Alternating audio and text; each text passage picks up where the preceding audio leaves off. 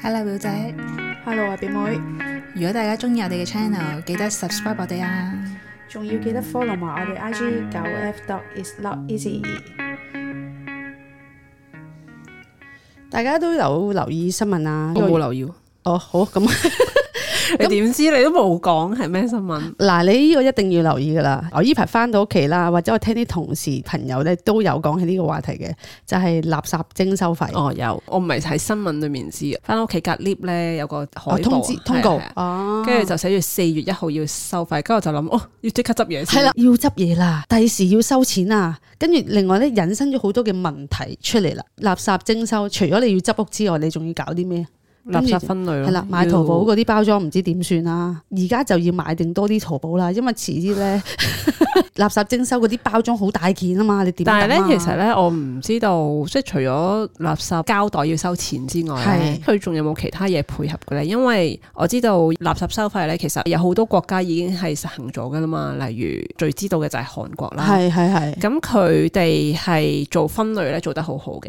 誒真係大型嘅屋苑咧，喺一個公眾嘅位置咧，就已經會有，即係你睇韓劇都知啦。係係佢哋會攞啲燒酒樽去回收回收啊咁係樣噶嘛，佢哋真係分得好好嘅。嗯嗯同埋誒廚餘都有嘅，同埋有一啲屋苑咧係可能大型嘅垃圾咧唔會係逐次收費，就係、嗰個屋苑一次過，即係可能一個月就唔知幾多錢就係垃圾費嚟㗎啦咁樣咯，係係。啦，咁就會幫你收咁樣咯。嗯我諗香港而家暫時咁所以我覺得未有，咁我覺得係清楚要有好多嘢配合咯，即係唔可以係就啊咁話垃圾袋收費就算咯，一定係要加埋分類回收都要做好咧，先至做得成件事咯。老實講，香港都好多國家可以參考咯。誒、呃即係譬如我媽啊，咁佢哋淨係大概會知道垃圾袋係分咗個 size 啦。咁你要去買一個垃圾袋每個月，譬如有啲大型嘅垃圾咧，佢就知道誒、呃每一件咧最高要收十一蚊。所以咧，我屋企咧就好緊急，有幾件事要做喎。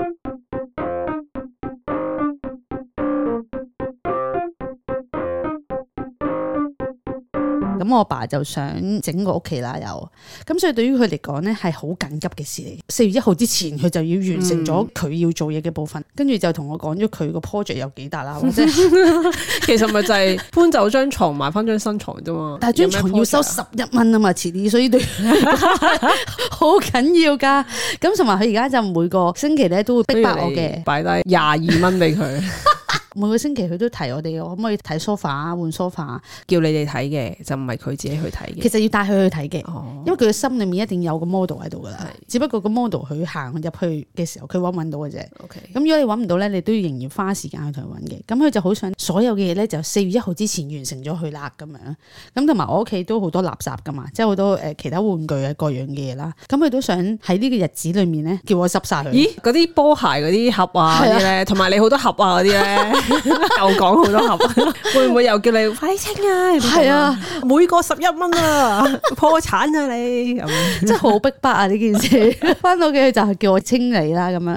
咁啊我就決定呢個新年之前啦，我就俾咗個 target 自己，我去完上海翻嚟之後咧，我就要一日或者兩日，啊我係要清晒我自己所有嘅垃圾。前排執嗰啲 CD 嘛，啊，到底呢啲 CD 要唔要清咧？咁樣。係啊，要抌咯，知抌咁咪每張十一蚊啊。係啊，最大容量嗰個都好細隻個袋，你有冇睇到啊？其實最大嗰、我個，冇留意，覺得我如果要抌咧，我都真係搞唔掂嗰個。如果有用冇搞唔掂 啊？可能要好多個十一蚊啊，唔係擺低廿二蚊就可以做得到啊。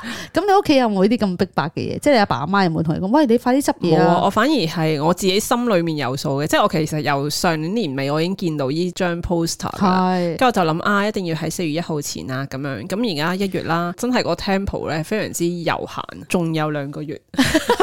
但係我自己都會諗，就係一定喺新年期間啦，啊，即係唔係新年前喎，新年期間喎，OK？因為嗰段時間係最得閒嘅時候啦，係咁就慢慢執咯。係即係我有好大件嘅都好似抌咗嘅， O K，咁所以我要考慮下抌下啲箱喺上面 studio 呢度。梗係要 啦。根本呢一個係你安全感嘅顯現啊！真係啊！唉，等我考慮下先。同我再同我阿爸阿媽講，誒，我哋會唔會遲啲整翻啲箱，即係收集呢啲嘢啊？因為佢哋本身咧，即係紙已經係分開袋噶啦，水樽都會分開袋嘅。咁、所以其實佢哋本身嘅分類已經係有基本嘅認識嘅。哦，咁好好喎。咁但係譬如廚餘啊各方面咧，可能就未必有咁嘅 concept 咯。啊，你知唔知咧？有啲廚餘機嘅，有個紐西蘭朋友嘅屋企嗰個廚餘機咧，係洗手盤側邊有個位就已經係廚餘機嘅，係即係你總之你切完啲嘢唔要你就。劈劈劈佢就會碎晒個廚餘，呢個我覺得係超好嘅，不過應該係超貴咯。煮餸我又冇乜認識啦，咁所以我媽對於呢個廚餘係有啲唔認識嘅。即係韓國嘅朋友咧，佢廚餘咧唔會每日攞出去抌嘅，佢會擺喺膠袋入面，然後咧係就會綁實佢，再擺落冰箱。每一晚整完再有廚餘咧，就攞翻出嚟又再擺，即係總之一個禮拜之後先至會抌咁樣咯，咁樣凍咗就可以減少一啲味臭道。味係啦。哦，咁樣咁呢個可以學習下喎，真係係啊煮完啲廚，咁我哋會即日去抌咗佢啦。我哋唔會將垃圾留喺屋企噶嘛，我哋淨係可以處理到一啲紙張啊、水樽啊，即係嗰啲咁嘅嘢。咁同埋我哋都有個習慣係將所有嘅嘢定期攞落樓下回收回收箱嗰度抌嘅。政府而家要推行呢件事啦，但係有好多嘅嘢咧，我覺得佢未準備好嘅，所以我覺得係未必會咁順利可以實行咯。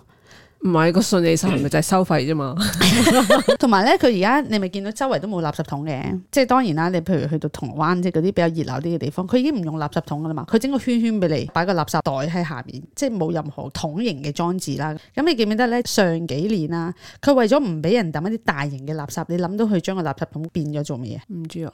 嗱，而家佢改變個垃圾桶係因為二零一九啦，所以佢而家變咗嗰個垃圾桶係咁樣啦。咁但係另一樣嘢就係、佢以前唔想啲人抌一啲大型嘅垃圾咧，佢竟然係諗到將個垃圾桶個口。哦，變好耐㗎啦，呢細個係啦，咁呢個係其中一個佢諗到嘅嘢啦，覺得就可以係將佢我覺得係應 該嘅，我覺得應該要咁做，係因為太多人係會咁樣抌啦。啊但係我唔明喎，以前點解要將一啲大型嘅垃圾抌出去，都冇徵收費㗎啦？以前點解你要將大型嘅垃圾抌喺個出邊嘅垃圾桶度？誒、好似鋪頭嗰啲啊，咁我都做過鋪頭係噶啊係嘛，咁就係擺喺垃圾桶嘅隔離咯，因為塞唔到入去，但係係你啊正常咁樣係要罰款噶嘛，係啊係啊罰五千蚊噶嘛，擺喺隔離，即係又係參考韓國嘅例子咧，即係可能你食炸雞啊，咁啲嗯骨咧，咁、係就會撈埋紙巾咁一次過噶嘛，係係啊啦，咁但係咧到時咧其實就唔可以咁樣嘅。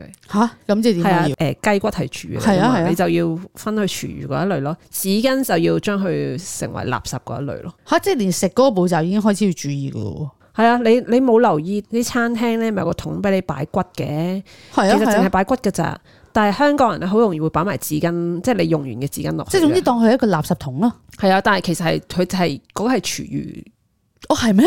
係啊，廚餘桶嚟㗎，唔係擺紙巾㗎。哦，有時知你而家喎先知啊或者擺竹籤咯俾我。哦，咁如果佢真係攞嚟擺竹籤，佢係可以嘅。係係咁，但係如果佢係嗰啲炸雞鋪頭，佢係俾你擺雞骨㗎。咁所以如果四月一號開始係連生活上都有變化添。係噶，即係你啲細節上面做得好咧，你就冇咁大阻力咯，冇咁大麻煩咯，你會覺得。係，咁啊好多人要分類咯，真係心諗。你食餐飯，嗯如果你係屋企嘅話，由呢啲做起，其實對，即係你而家因為啱啱轉變，你會覺得有啲麻煩，但係可能兩年後其實係一件好事嚟嘅，都係因為我真係覺得香港真係好污糟，係係好臭，好臭嘅意思係咪意思？街市啦，嗯哦哦，誒、垃圾站啦，都係臭噶嘛。但係其實其他國家真係唔係臭嘅，係尤其是街市啊，即係其他國家嘅街市係真係唔係嗰陣味咯。但係香港街市真係臭，但係你諗下嗰啲係你買送翻去食嘅嘢喎，係。所以我有少少接受唔到噶。嚇老實你去唔講到街市添啊？我唔係去唔到，我係唔能夠接受呢樣嘢。哦哦，即係我我當然係會食喺嗰度係買翻嚟嘅嘢啦，係但係我係覺得要扭轉啊呢件事。係冇理由你係食嘢嘅，即係擺新鮮食材嘅地方嗰陣味係咁樣噶嘛。啊，係咯，香港做呢啲清潔咧唔係太叻咯，同埋去啲商場嘅廁所，嗰、個商場係嗰啲屋村嘅啲商場啦，都已經唔係細屋村噶啦，即係可能係隔一排去咧就污糟，都唔係污糟，係殘舊一次。都真係喎，其實保養咯，即係係其真實係其實你係如果你每日都用一啲嘅清潔劑去洗，唔會話舊到咁樣咯。呢啲係真係要向日本人或者韓國人學習㗎。係係，因為你都知道韓國嗰啲中途休息站嗰啲廁所都係非常之乾淨冇臭味噶嘛。係啊係啊，我都知道清潔姐姐係辛苦嘅，即係喺香港 做，但係應該清潔劑都有分別啊嘛。真係咧，唔知點解香港啲餐廳台面咧特別笠噶嘛。因為嗱，如果我以即係我媽咪以前都係做清潔啦，佢嘅意思係連清潔嗰啲清潔用品都會俾人壓榨嘅。係啊，係啊，即係譬如誒真係呢啊嗰啲判頭真係判出嚟，佢用一個人工，即係佢俾佢，咁但係咧佢就會分發一啲物資俾你啦。咁但係其實嗰啲物資咧係唔好用嘅。咁我媽嗰啲係會比較有良心啲，呢我覺得呢啲好用啲嘅，你俾翻啲咩我係啦。咁但係佢每個月分發俾佢嘅物資咧，係又唔好用啦，啊又平啦，係又做唔到清潔啊，嘅效果啦。似乎依個係源頭喎，係啊，我哋又揾到源頭啦。係啦，我哋無啦啦， 四月一號即係垃圾徵收費啦。你哋如果有啲咩分類嘅小百科或者方法，都可以同我哋分享下啦。可以去我哋 I G 九 F dot is not easy。多謝大家收聽，拜勁，拜拜。